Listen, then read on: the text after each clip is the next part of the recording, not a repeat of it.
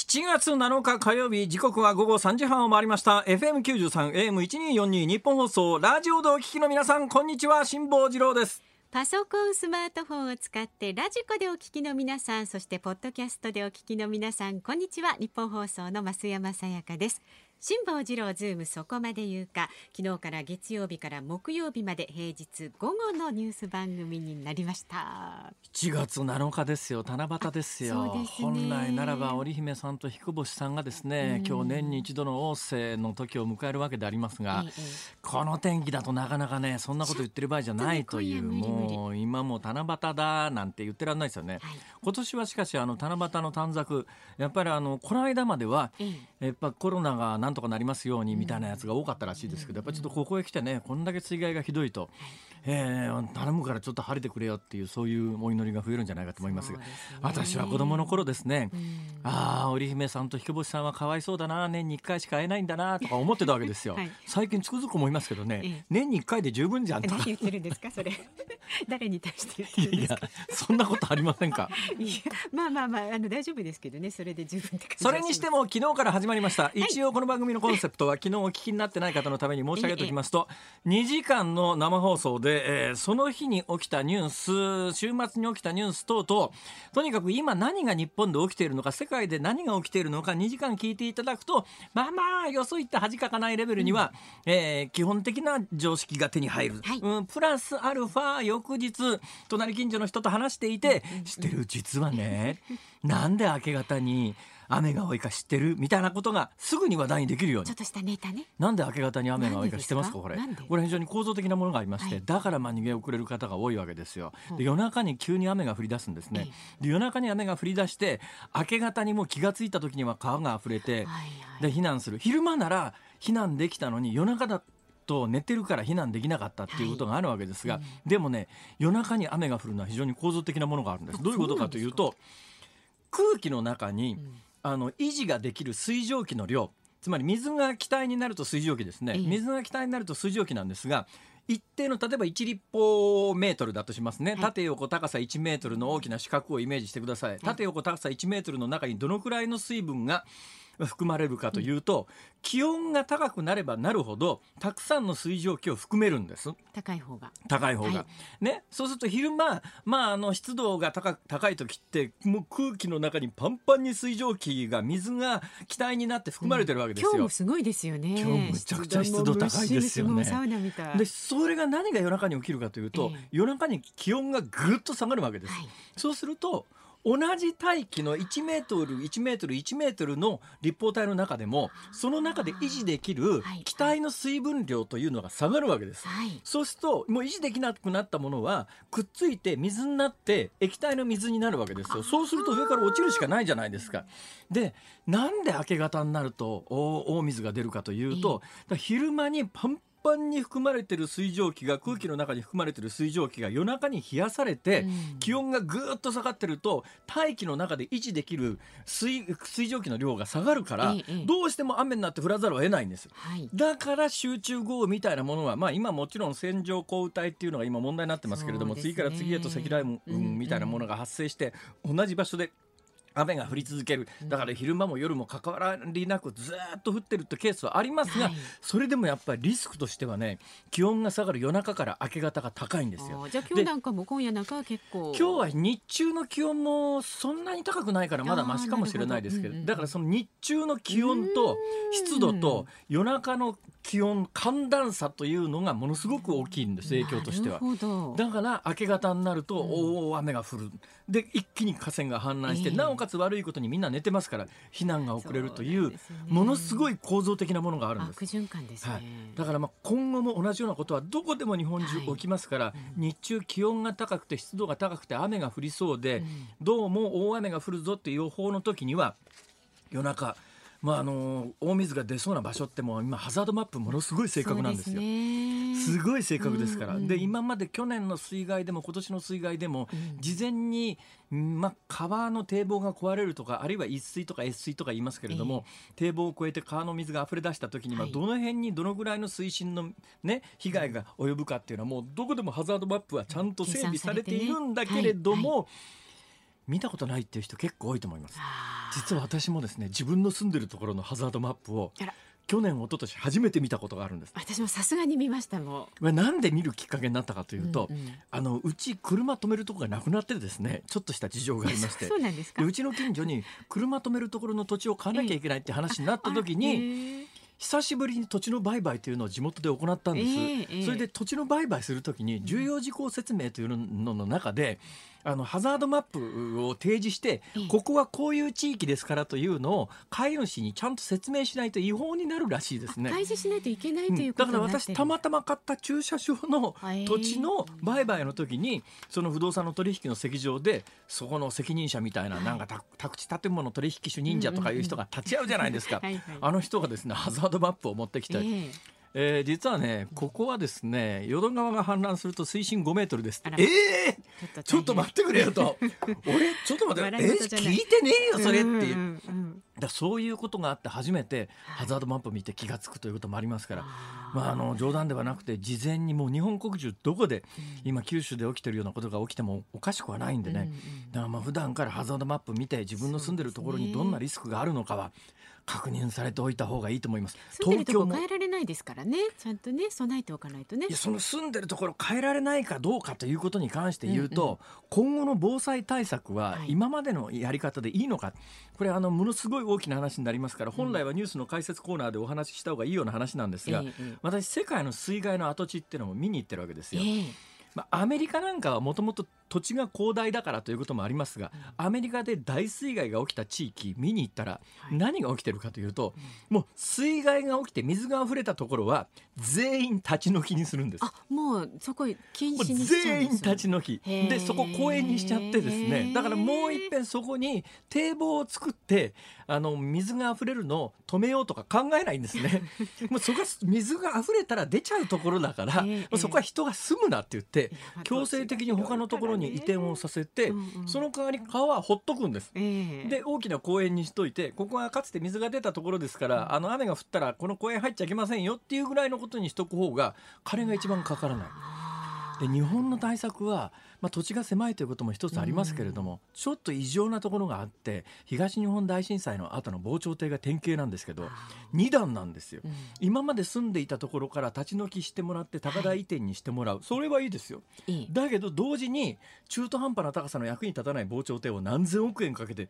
南北300数十キロにわたって作るわけですよ。志保さんね取材行かれてますね。ところがこの防ね潮堤ってね東日本大震災と同じような津波が起きたらもう役に立たないんです。はいでなおかつその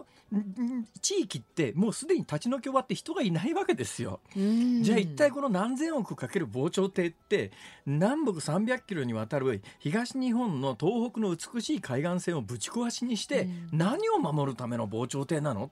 ここにお金かけるんだったら違うお金のかけ方があるだろうっていうようなことは、いっぺん動き出すと止まらなくなっちゃう。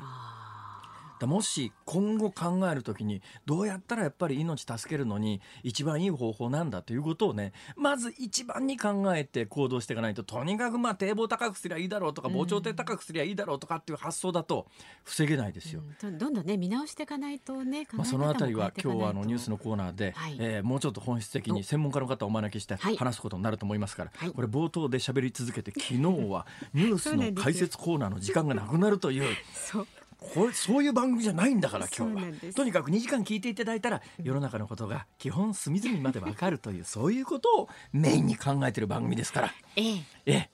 増山さんですかよろしくお願いします。じゃあちょっとこのあたりでどっかで止めて株と為替。そうですね。株と為替をお伝えしておきましょう。あ株と為替ですか、はい。昨日の東京なんか爆上げしてましたけどね。そうなんですよ。今日はですねはい。東京株式市場日経平均株価は、ほうほう。えー昨日と比べまして反落です。99円安い。99円安。はい2万2614円69銭でした、まあ、昨日ものすごく上がりましたからね。まあ調整ということなんでしょうけれど。はい。だけどちょっとやっぱりね今の日本もそうだしアメリカもそうだし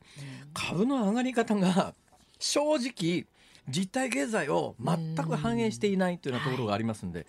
まあ、今日はああんまりその経済に詳しくねえー触れる時間がないと思います。他のニュースが多いんで。だけどまあこの経済に関しては、まあ、ぼちぼち、どの番組よりも分かりやすく。お。私経済に関してはベストセラー本を出版したことがありますそうですね、はい。い、ちいち顔そ作るんですこそこか詳しいですから。何もいちいちこんな言い方に変えなくてもいいですよね。もうちょっと普通に喋れないのかと。すいません。あのラジオ素人ですから勘弁してくださいおっしゃいますけど、ええ。えーそれから為替相場の方もお伝えしておきます。現在1ドル107円50銭付近で取引あされこれもている落ち着いてますね今のところね。変わらないですね、さあそして今日の、えーゲストというかお電話つなぐ方なんですが先ほどちょっとご紹介ありました。人と防災未来センターセンター長の川田義明さんとお話をさせていただきます。専門家中の専門家ではありますがはい。決体なおっさんです。決体なんですか？ちょっと厄介な方ではないですよね。や厄介ではないです。厄介と決体は全然違いまそうですすね。決体は標準語で言うと、うん。まあ変わったというぐらいのニュアンスでしょうか。ああそうですか、はい。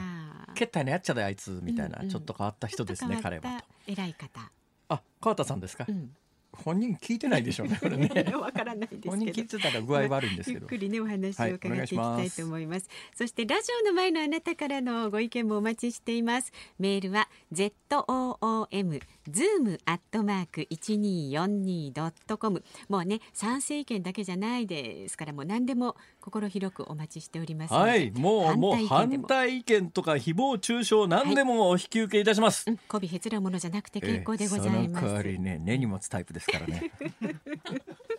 じゃあそのあたり計算して書いてください。それからツイッターはハッシュタグ漢字で辛坊治郎カタカナでズームハッシュタグ辛坊治郎ズームにまで、えーお願いいたします。つぶやいてください。で24時間ねご意見お待ちしておりますので、あの今間に合わなくても明日ご紹介するっていうパターンもあります。そうですそうですあのね、えー冒頭で言うの忘れましたけれども、昨日から始まった番組で月火水木週4日担当してるわけでございますよそうするとね、毎日毎日全力投球はできないでしょ そうちょっとずつちょっとずつ休み休みいかないと持たないですよ、そら。いうことで昨日はね初日なんでかなり一生懸命やりましたから。そうなんですか。じゃあちょっと今日はのんびりと 行く日ですね。そう増山さんはそう言ってくださるんだな。強弱強弱ってありが感とうございます。はいリズムが大切です。はいえーこの後、えー、辛坊治郎ズームそこまで言うかお知らせに続いて辛坊さんがニュースを解説しそうます。そうゴムだってね引っ張り続けたら切れちゃいますから引っ張ったら戻さないと。引っ張って戻して引っ張って戻して、は、ないその繰り返しでお伝えしてまいります。強力なゴムでお願いします。ズームオンです。そしてゴムは伸びていくという。有楽町ニッポン放送のスタジオからお送りしています。新番組辛坊治郎ズームそこまで言うかこのコーナーでは辛坊さんが独自の視点でニュースを解説します。1分で今がわかるズームフラッシュです。九州豪雨の被害拡大。長崎佐賀福岡に特別警報。コロナ分科会。10日から上限5000人のイベント緩和方針を発表。コロナウイルス百貨店の経営も直撃。高島屋3月から5月の決算205億円の赤字を公表。6月中の給付を目指していた家賃給付金申請の受付大幅に遅延7月中さえ困難との報道も。ニューシネマパラダイスをはじめ多くの映画音楽を作った巨匠エンニオ・モリコーネさん死去91歳でした。エンリオ・モリコーネって言った今。私もねエンリオだと思ってたんですけどエンニオ・モリコーネさんエンニオにになんですか？2みたいです。に二宮君のに。にに何ぬねエンニオうん。モリコーネ。そうです。ああそうですか。91歳。ねえ。もういわゆるマカロニウエスタンのねもうこの人の音楽がなければ成り立たないですよ、ええ。ええマカロニウエスタンって知ってます？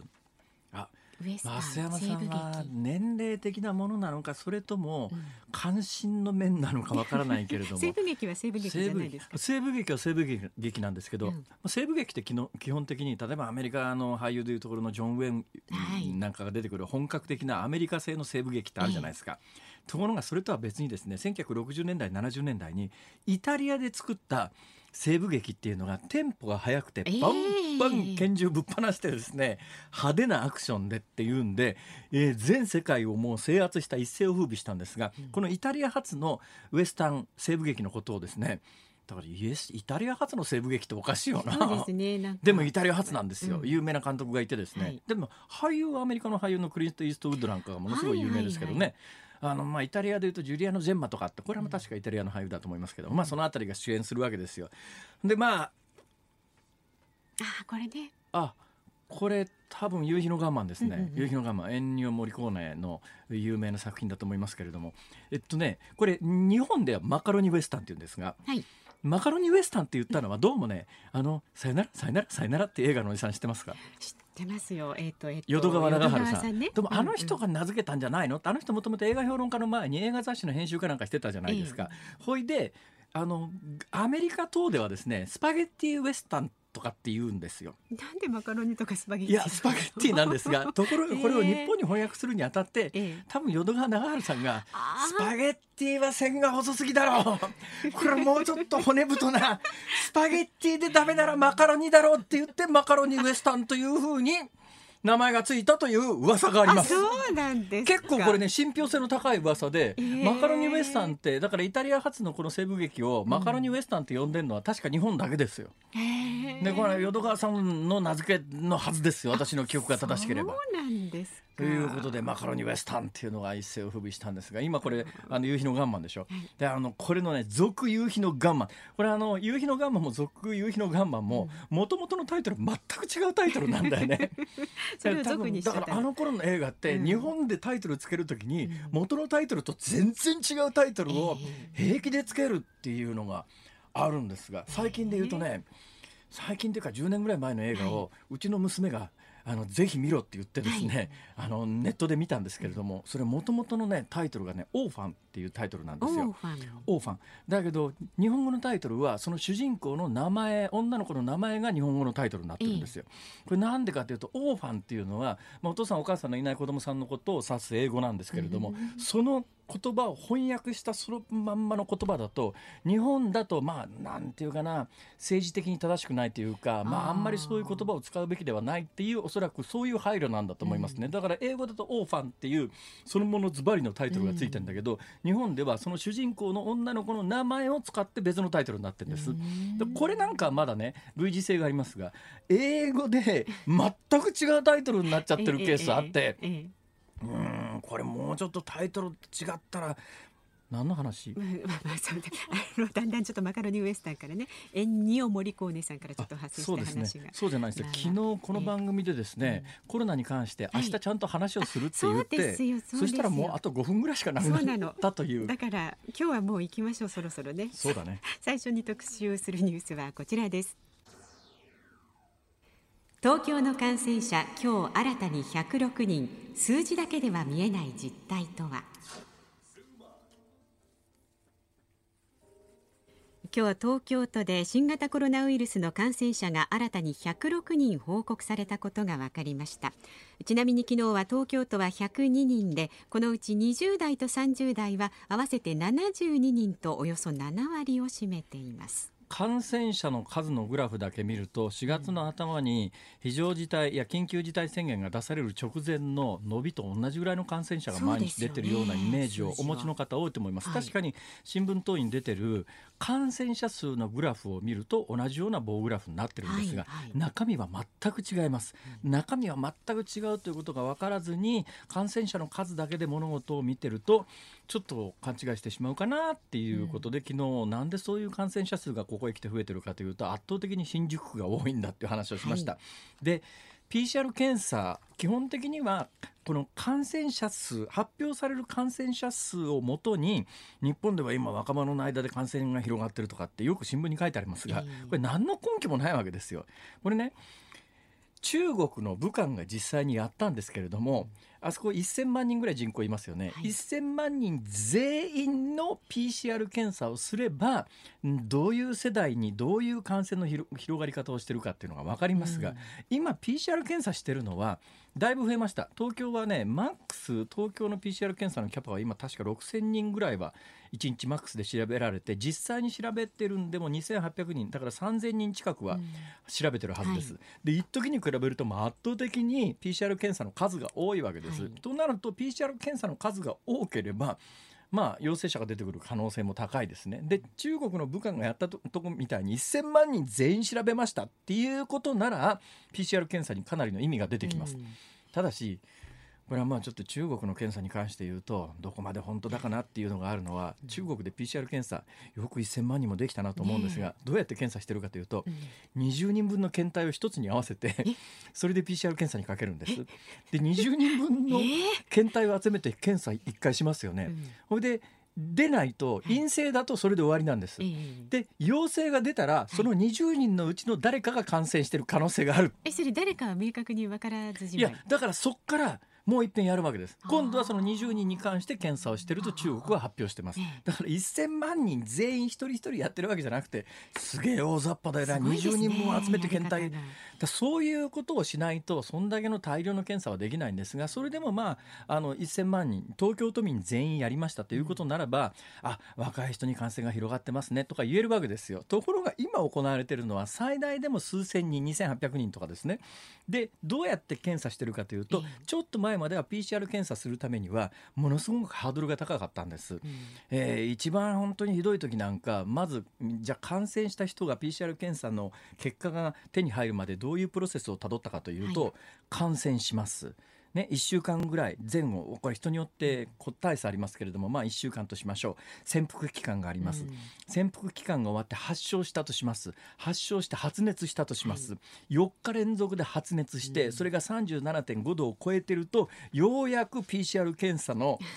権利を獲得できて PCR 検査してもらえて、それから陽性が出る、だからちょっと前まではいや今出てる PCR 検査の陽性のデータというのは2週間前ぐらいの数字ですよっていうのはよく言われてました、ね、ところが今朝新聞読んだら同じような発想で記事書いてる新聞があって愕然としたんですが今そういう状況じゃありませんから。今 PCR 検査どうやって行われてるかというと特に新宿のホストクラブなどのような場合はあのハイリスクの職業だというふうに認定されてて、店で1人も感染者が出ていなくても例えば私がホストクラブのオーナーで、うちのホスト10人10人一括して PCR 検査誰も症状も出てませんけれどもお願いできませんかというとこれ OK なんですよ。これ見てもらえるわけです。そうするとなぜ20代30代が多いのかなぜ新宿が多いのかというとつまり発熱してなくてもだからにあの感染してから前だったら2週間ぐらい経たないと検査結果出ませんねなんだけど、はい、もしかすると感染直後で喉の奥でウイルスが鼻の奥でウイルスが増殖し始めた感染から間もない人も、まあ、あの PCR 検査であぶり出すことができる、だから前みたいな2週間のタイムラグはまずないんです、はい、今は。まずな平均してないと思いますもちろん2週間あのタイムラグがある人もいるだろうけれども前みたいに一律ほぼ2週間のタイムラグがありますという時代じゃありませんからもうおそらく感染してから数日間で PCR 検査で結果が出てる人もいるでしょう。でそういう権利を得てる人たち、ね、PCR 検査してもらえる人たちどういう人たちかというと新宿の歌舞伎町のホストクラブのホストさんとかっていうかなり限定されたところで PCR 検査が行われてるわけだよ。だから20代30代が出てるわけで全員検査してるわけではないしこれ別のところで別の職業で集中的に PCR 検査したら出ないとは限らないわけです。ですね、となるとこの検査結果だけをベースに20代30代の若い人に感染が広がってますって。この論はおかしいだろうって。誰でも気が付くはずなのにそういうことを前提に平気で新聞記事書くかっていう。あごめんまた時間なくなっちゃった。まだ最後までちょっとこのこれ一週間かけて 完結だな。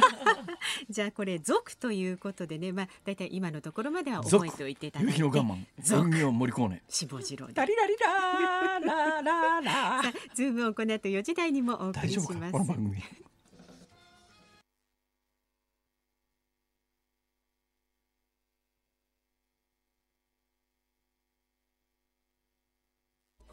昨日からスタートしました新番組辛坊治郎ズームそこまで言うかもう続々とご意見をいただいています。ありがとうございます。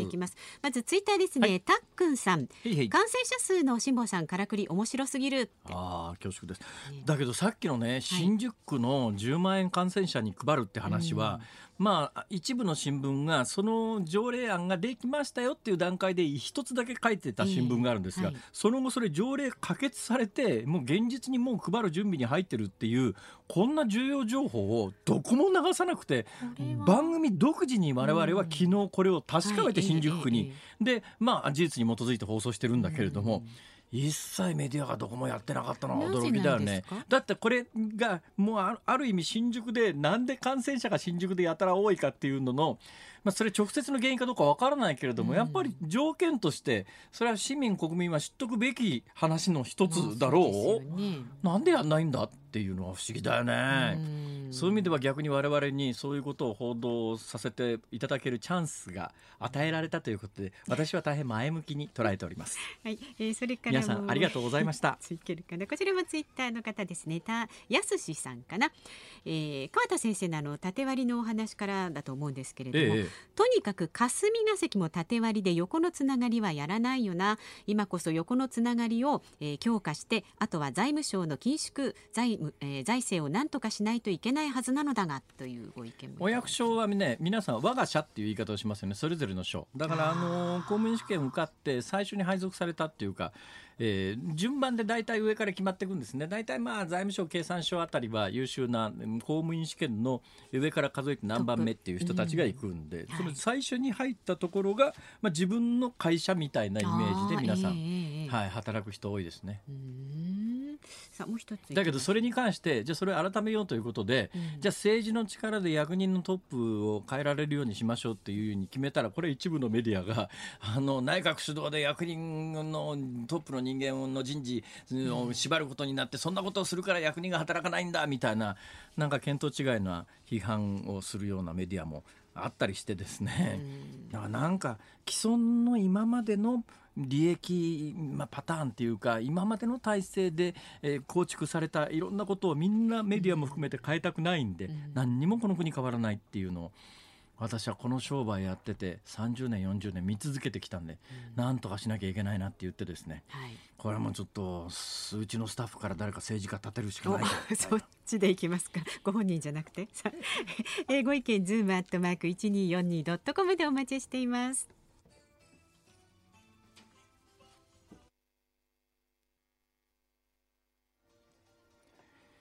7月7日火曜日時刻は午後5時を回りました。辛坊治郎です。日本放送の増山さやかです。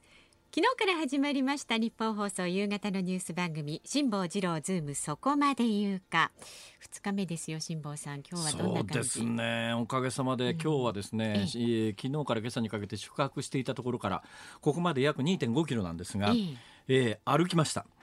というのが、はい。先週から腰痛がひどかったんですけれども、ね。ある時ですね、うん。ちょっと歩いてみようと思って最初の一歩二歩は猛烈痛かったんですがしばらく歩いてるとだんだん楽になるんですよ。多分腰痛にもいろんな理由原因があると思うんですけども多分私の場合は歩いた方がいい腰痛だったと思うんです。だから歩いちゃいけない腰痛もあると思うんですが私の場合は2キロ歩いたら随分軽くなってですね。そうですか。そうなんですよ。また今日の履物というかそのサンダルというか何ですか？それで歩いてきたんですか？2キロ草履？はい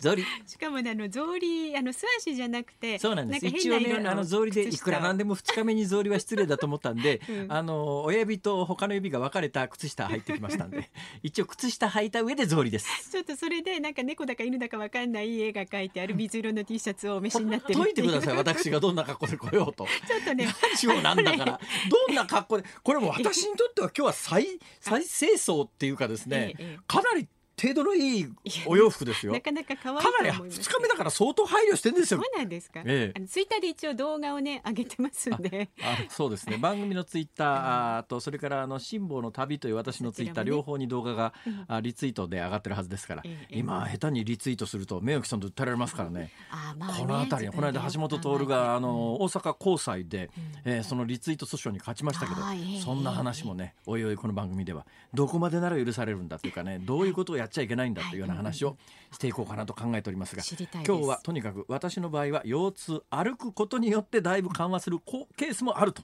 証明されましたね、はい。それが、ね、いうことで。はい、でここでですねあの大好評辛坊さんの エンディング好評なんだよリクエストコーナー。おかしいでしょそれ。一曲選んでいただいてあの今日はですね、えー先ほどあの91歳でエニオ・モリコーネさんがはい。ね、えー亡くなられたという話がありましたから私あの大変尊敬する、えー音楽家でありまして私が唯一弾けるギターの曲でですねえええー、とニューシネマ・パラダイスっていうののええテーマ曲があるんですが、はいえーその曲はですね将来私私がギターでここでお披露目させていただくということにしてお。私が一番好きなエンニオ・モリコーレのはい。名曲は「続夕日のガンマン」のテーマっていうのこの「続夕日のガンマン」夕日のガンマンもいいですけども「続夕日のガンマン」がもう何より素晴らしいです。これ「続夕日のガンマン」のテーマをぜひ皆さんにはお聞きいただきたい。うんうんなんなら、音源がなければここで私が歌ってもいいくらいじゃあです。音源ないですよねピロリロリロリーロこういう曲です。はいはいわかりましたえあるああるそうですか。はい。まああるかないかはじゃあエンディングに分かるというなかったら私が全部全曲歌います。フルコーラスいっちゃうよ。それもいいですね。楽しみにしていてください。それで著作権料払うのはな。辛坊さんの歌でね。いやそれクリアクリアされたりしていや何の曲かわかんないって言われて。認められない。払わなくていいです。ラジオの前のあなたもご意見をお寄せください。24時間受け付けておりますので明日の放送で扱ってほしいニュースや話題なんかも送ってください。メールは zoom zoom アットマーク 1242.com ツイッターはハッシュタグ辛坊治郎ズームでつぶやいてください。ご意見お待ちしています。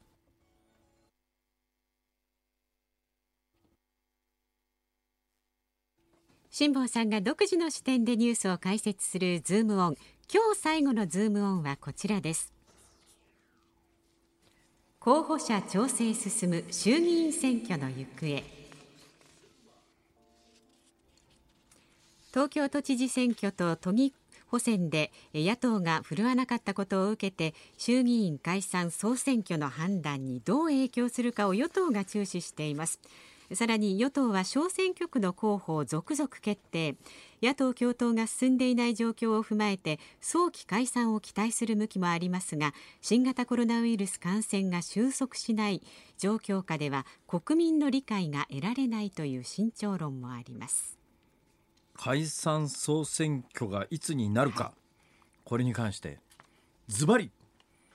予言をするのはやめておきいやます。何しないの。いや昨日ほら えええ昨日ほらいや安倍さんのそうですよ。4選はないねって安倍さん4選するんだったらもう俺もこうあの予言が外れたということでまああのやめますこの仕事って言ったらですね。言ったらですねそれ結構話題になったりなんかしてまして。ニュースになってだったらこの勢いでですね、はい。い、やもう年内解散は必ずあります。もし年内に解散がなければ私はもうこの仕事辞めますというほどの自信はとてもありません。あないんですね。はい。とてもありません。はい。ただだけどあの解散総選挙はええ。来年の10月までには必ずあります。そうですね。これを断言しておきます、はい。あそうですね。ってささらっといかれちゃったよ えそうなんですかえって言われそうなんですか？うんそうそう。それ正しいリアクションです。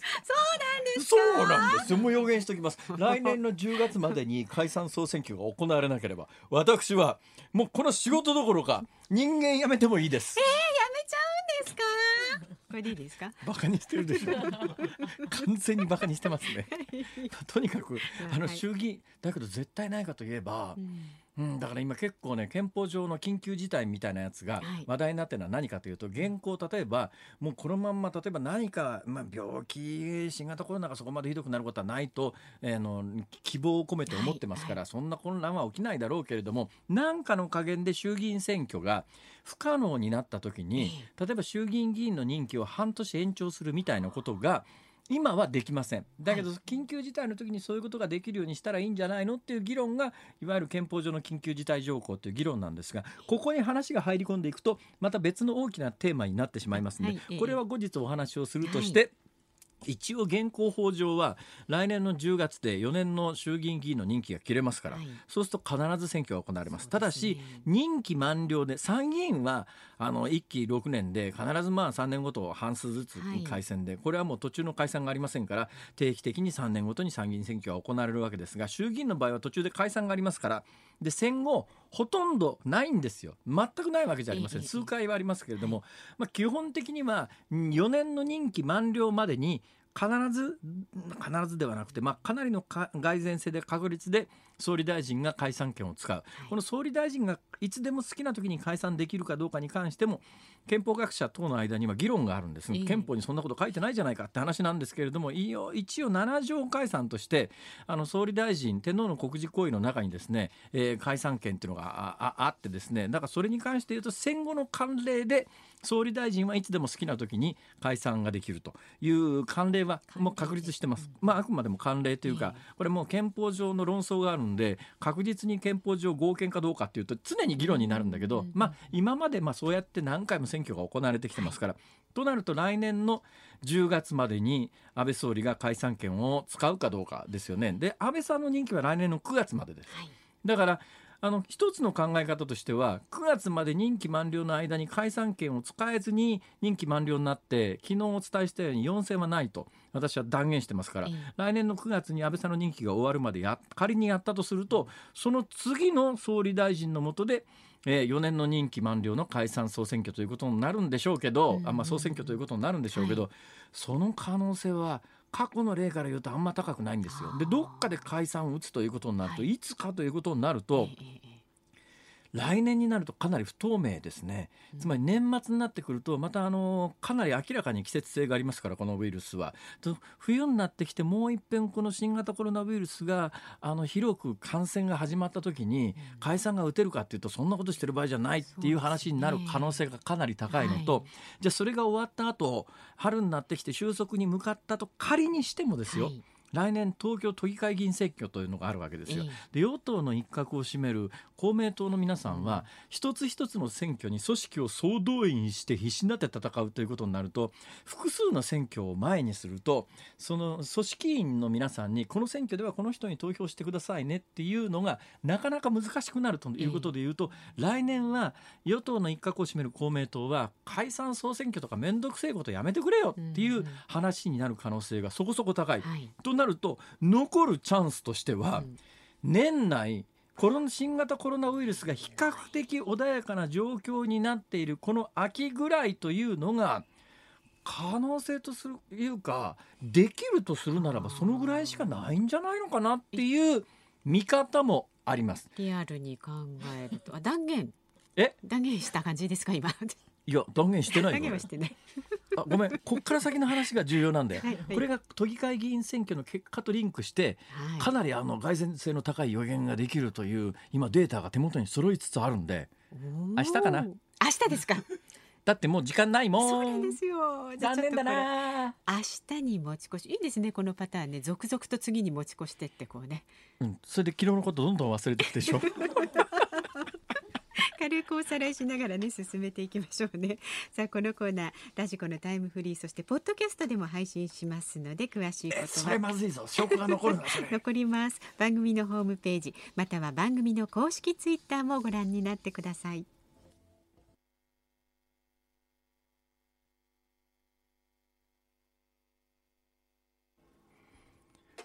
お送りしているのは遠慮森コーネ作曲続夕日のガンマンのテーマです、名曲ですね。タリラリラー。言ってました。言ってましたほらポワンポワンポワンって言ってますけど名ね曲ですね。うん。遠慮森天才っすね。本当ですね。さまざまな映画音楽なんかね、作ってらっしゃいますけれども、お亡くなりになりました。残念ながら。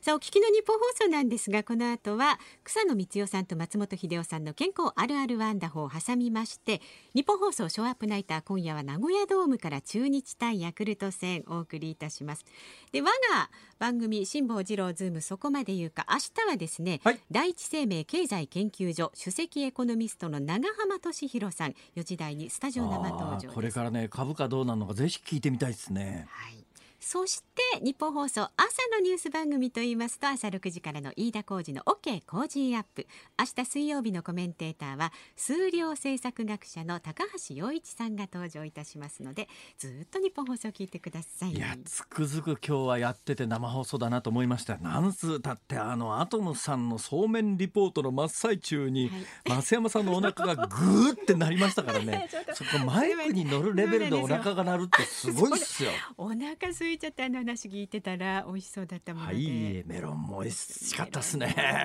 はい。ぜひご購入してくださいね。ラジオリビングでね。さあまだまだあなたからのご意見24時間でお待ちしておりますのでこちらまで ZOOM ズームアットマーク 1242.com ツイッターもいろいろ工夫してるからね。ご覧になってください。ハッシュタグ辛坊治郎ズームでつぶやいてください。辛坊治郎ズームそこまで言うかここまでのお相手は辛坊治郎と増山さやかでした。明日も聞いてちょうだい